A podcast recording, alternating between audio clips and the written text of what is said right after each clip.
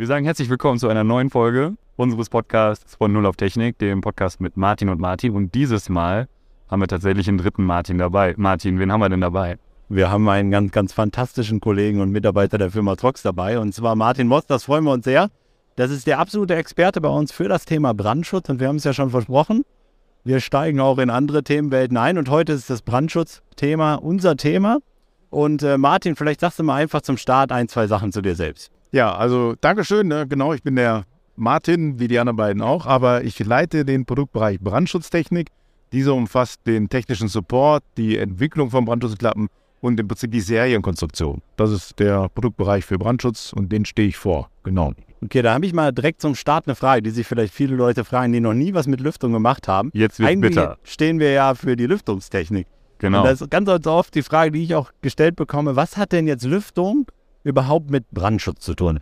Ja, dann muss man vielleicht noch etwas unterscheiden. Und zwar, was hat Lüftung, würde ich mal, oder was hat Brandschutz mit guter Lüftung zu tun? Weil ich vermute, dass die meisten, wenn die an Lüftung denken, an die Geschichte mit Fenster auf und Fenster zu denken. Aber wenn wir über gute Lüftung sprechen, dann sprechen wir über mechanische Lüftung. Und dann ist es halt mit dem Fenster vorbei. Da habe ich halt irgendwo ein Lüftungssystem, was Luft ins Gebäude bringt. Und wenn ich ein Lüftungssystem habe, was Luft ins Gebäude bringt, dann habe ich auch irgendwo Räume. Und wenn ich Räume habe, dann habe ich Brandbereiche, die ich realisieren muss. Das ist bei jedem öffentlichen Gebäude und bei jedem Sonderbau so. Und wenn ich Brandbereiche habe, dann will ich einen Feuerwiderstand realisieren. Das tue ich in der Regel mit Wänden und mit Decken. Und um die Luft dann in den, oder die gute Luft, um bei dem Stichwort zu bleiben, in den Raum zu kriegen, muss ich halt da durch. Und jetzt dürft ihr mal raten, welche Öffnungen in den Wänden, ich sag mal, baurechtlich notwendig sind. Na, wer hat eine Idee? Für den Lüftungskanal vielleicht? Für den Lüftungskanal, genau. Für Wasserleitung vielleicht? Ich hätte noch Strom. Ja, Oh, Glück gehabt. Ich habe gar nicht damit gerechnet, dass er uns auch Fragen stellt. Das, Ja, ist, das geht so jetzt ganz Aber es- bitter. es- das geht in eine völlig falsche Richtung es, gerade. Es, es fehlt noch was äh, Wichtiges, was Ja. man braucht, nämlich nicht nur die Luft rein und die Luft raus und vielleicht auch noch eine Öffnung für Wasser. Es fehlt zum Beispiel auch die Türe. Ne? Die Türe ist auch ein Element, die, was man braucht, um den Raum zu betreten. Genauso ist es mit der Luft.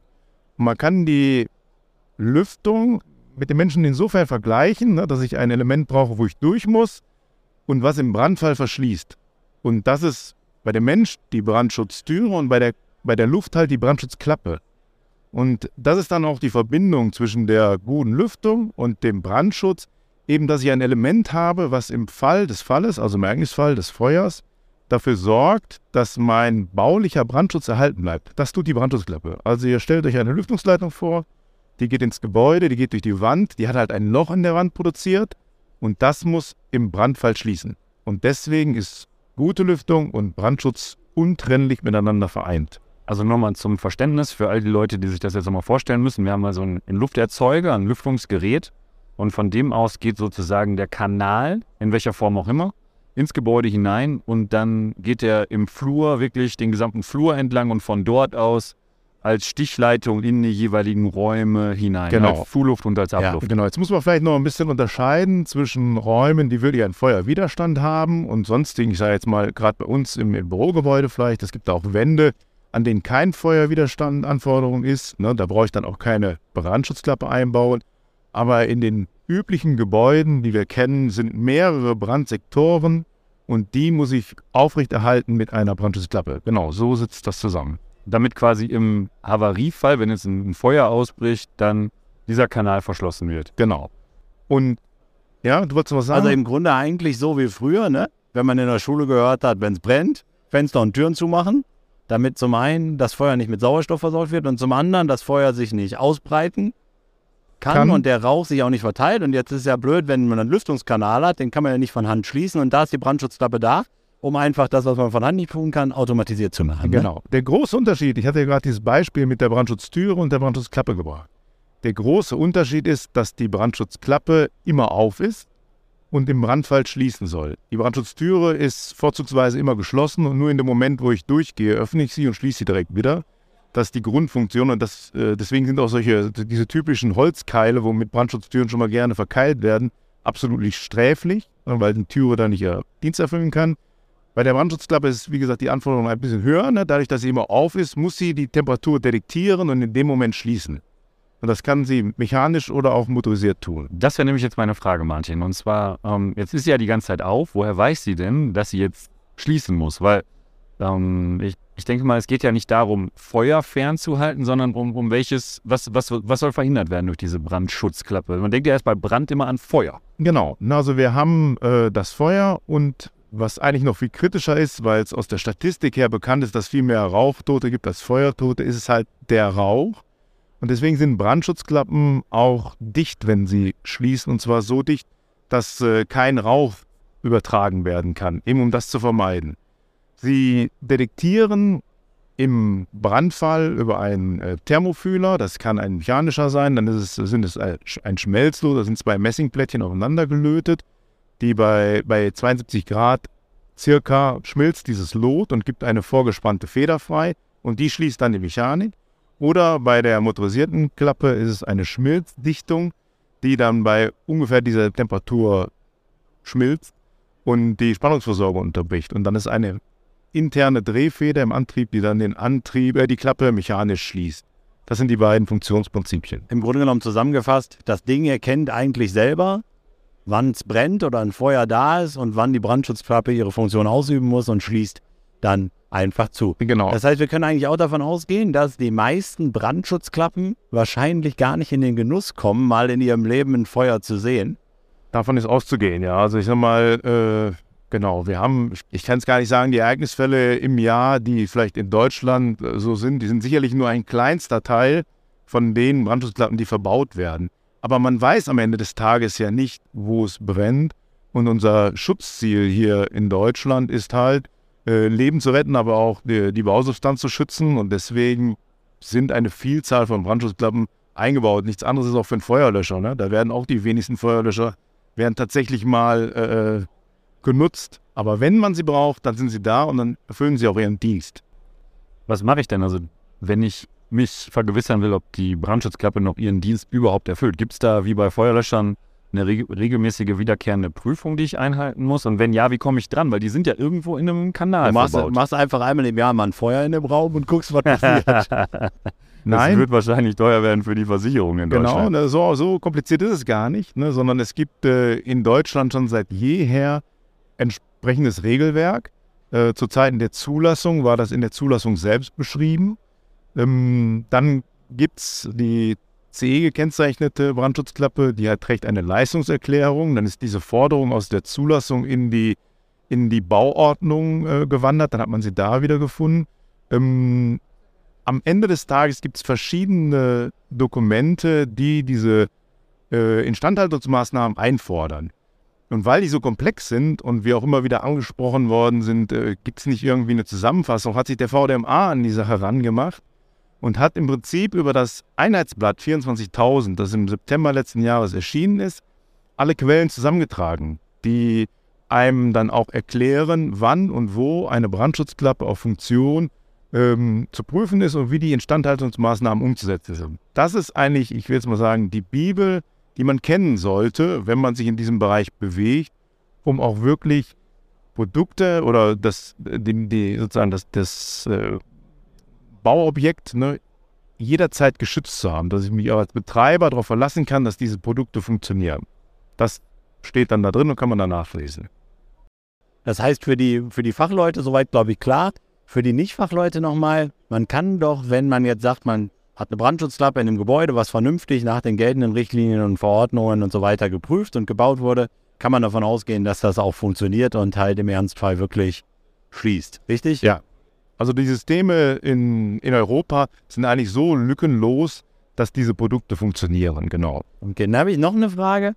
Und zwar Brandschutz ist ja ähm, ein Thema und ein anderes Thema, wo wir ja ähm, wahrscheinlich auch nochmal separat und detailliert drauf eingehen wird, ist Entrauchung, vielleicht Einsatz zum Thema Entrauchungsanlage.